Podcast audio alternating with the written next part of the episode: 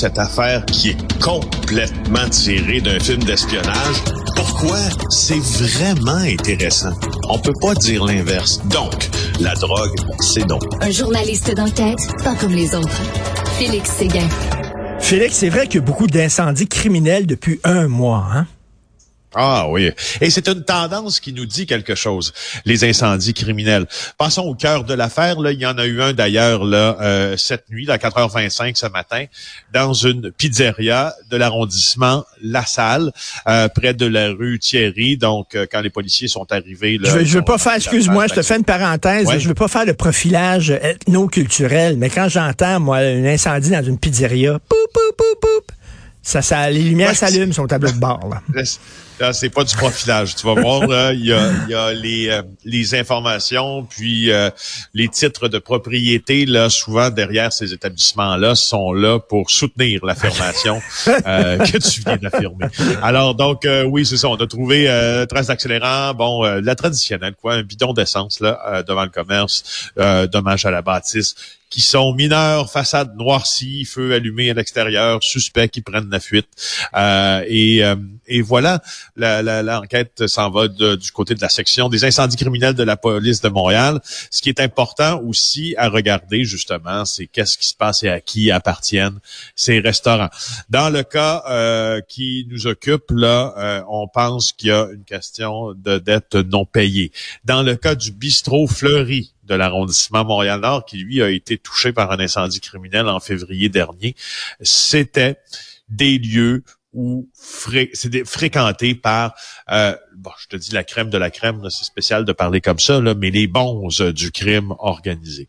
Au cours des dernières semaines, euh, il y a des lieux appartenant à Marco Pizzi. Marco Pizzi là est un est un soldat de la mafia, mais très très très influent, qui a été visé par des incendies criminels. Et bizarrement, ça arrive juste après la tentative d'assassinat sur Leonardo Rizzuto.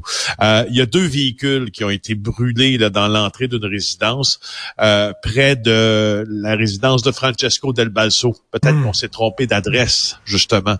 Alors tu sais quand quand je te dis que ça veut nous ça nous dit quelque chose, cette affaire-là, ben c'est que on dirait que ça annonce on dirait que ça annonce un été assez chaud parce que c'est c'est en tout cas selon le, selon ce qui ce qui est à venir là tu vois bien que euh, il y a une instabilité dans le monde criminel, ça c'est, c'est on le note, les policiers le notent aussi. Puis la, la face visible de ça, c'est ce sont souvent les incendies criminels euh, dans les dans les commerces. Écoute, ça, c'est quoi? Ça fait partie de la guerre euh, des clans, c'est ça? Donc, euh, ton, ton restaurant appartient à tel clan, on va mettre le feu à ton restaurant, c'est un peu ça? C'est ça. Des fois, c'est juste des messages comme ça. Tu sais, il y a trois catégories, si tu veux, là, de motifs qui pourraient valoir à quelqu'un euh, d'être victime d'un mm-hmm. incendie criminel. Il y a la fameuse dette non payée. Hein? ça, c'est, plus traditionnel. Mais il y a le message aussi en disant, on sait que tu es dans le clan adverse, puis nous, on est dans dans l'autre et euh, mm, ton mm. commerce, ben, on va le brûler jusqu'à temps que tu sais, soit tu te joignes à nous ou soit euh, des fois il y, a vraiment juste une question de message dans tout ça et parfois aussi c'est des tentatives vraiment qui sont un peu plus sont un peu plus clairs de recouvrement euh, de dettes. Là, on commence par le commerce, après la voiture, après la maison, puis après ça, on finit par te tabasser toi-même. Quand tu parlais de dettes non payées, euh, la première catégorie, ça c'est le, le pezzo, là, c'est-à-dire t'as pas payé euh, pour ta protection, on va foutre le feu à ton ben commerce. Oui, il y a deux choses dans ça. Effectivement, t'as pas payé le racket de protection, là, le fameux pizzo, oui, t'as pas payé ton, ton pizzo, ça c'est une chose. Bien, tu sais, le pizzo n'est pas hyper il est pas hyper répandu à Montréal, en tout cas dans l'ouest de Montréal. OK, c'est plus, c'est plus, mettons, tu nous as emprunté de l'argent, puis tu n'as pas remis l'argent que tu nous as emprunté. Ben, ouais, il y a un peu de, il y a un peu de ça aussi, effectivement. Ça se peut aussi que tu l'aies fait, pour partir ton commerce, emprunter de l'argent, mais ça se peut que tu sois un gambler aussi puis que tu as emprunté de l'argent, puis que tu as un commerce. Ben il y a un commerce. Dans, écoute, j'ai, j'ai, il y a une histoire que j'avais confirmée avec les policiers à l'époque, mais j'en avais jamais parlé parce que c'était jamais venu sur le sujet. Euh, et c'était, pas l'opportunité de le faire, mais je te la raconte maintenant.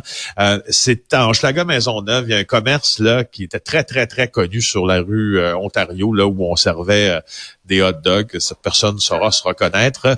Et et la, la, personne qui possédait l'établissement était un était un joueur invétéré. Puis il avait contacté de grosses, grosses, grosses dettes chez des membres du, du crime organisé, des prêteurs liés au crime organisé, parce qu'il perdait beaucoup aux courses, il perdait beaucoup au casino. Bref, c'est un gambler, il jouait partout.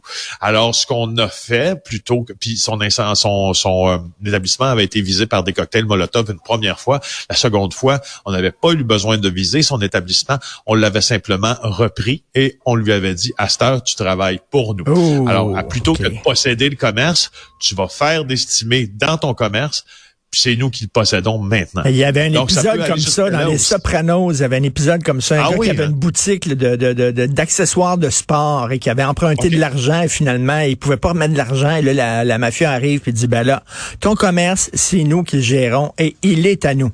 Euh, écoute, la place ah. Émilie Gamelin, juste en face des studios de Cube Radio, ça a l'air qu'on va tout mettre ça cute, on va tout mettre ça beau maintenant c'est de la misère y croire. 426 000 dollars pour embellir le No Man's Land face à la place Émilie Gamelin. Pour ceux qui ne savent pas, la place Émilie Gamelin, c'est au centre du village. En fait, c'est le début du village gay à Montréal, du village. Et euh, c'est un lieu, c'est un lieu moi, je pense que c'est un lieu de, perdition. Là. Euh, tu peux acheter tout ce que tu veux ben comme drogue. Tu peux rencontrer euh, des gens qui ont eu l'ont eu vraiment difficile dans la vie, problèmes de santé mentale, gros, gros, gros problèmes de toxicomanie. Honnêtement, moi, je l'ai vu, la rue Hastings, le East Hastings Street à Vancouver. et la place Je, je l'ai vu, je l'ai vu, moi, ça, à Vancouver. C'est vraiment, ça a l'air d'un film de zombie. Et la place Émilie Gamelin, ça ressemble à ça. Puis t'as beau le mettre ben, des beaux... Tu sais, ils ont beau reniper cette place-là, mettre des beaux arbres, puis des, des, des, belles chaises, puis des beaux bancs, puis tout ça. Reste que, tu sais, la clientèle qui va aller là, ben ça va être la même clientèle. Ça va être la même ben, affaire. c'est ça. Alors, moi, de, je voulais juste en parler brièvement parce que je trouve que 420... Moi, je suis allé récemment là sur Hastings, East Hastings Street à Vancouver. Les efforts qui sont faits pour la revamper, là, ça a coûté plus que 426 000.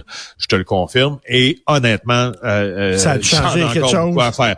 Alors, ben non, pas une tonne, ben. mais peut-être un peu. Euh, mais de toute façon, 426 000 dollars pour la place Émilie Gamelin, on s'entend, là, ça ne pas assez. Moi, je suis très, très, très, pessimiste. C'est une pinote. Par contre, il y a une chose que je veux souligner, par exemple, l'arrondissement de Ville-Marie. On, nomme les choses au moins en disant c'est un no man's land. Et ça, moi, c'est la première fois que je l'entends. La première responsabilité d'une administration, c'est de dire shit.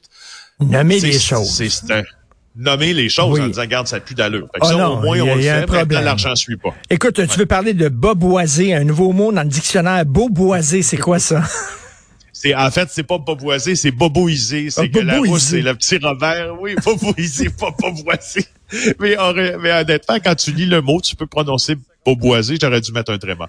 Euh, alors, le petit Larousse et le petit Robert accueillent 150 nouveaux mots, hein, euh, comme Instagrammé. Euh, et boboiser, c'est rendre bobo pour que les bobos se sentent bien. On écoute d'ailleurs la chanson de Renault là-dessus. Et on se laisse là-dessus. Les bobos, boboiser. Merci, Félix. Les bobos, les bobos, les bobos. Ils écoutent sur leur chaîne Toute la journée, Alain Bachung, François Hardy, et forcément chez rarement c'est, ils aiment des proches, sans même savoir que des proches, les détestés, Bedos et Jean-Marie Ligard, même s'ils ont honte de l'avouer, ils aiment Jacques Lang et Sarkozy, mais votent toujours écolo.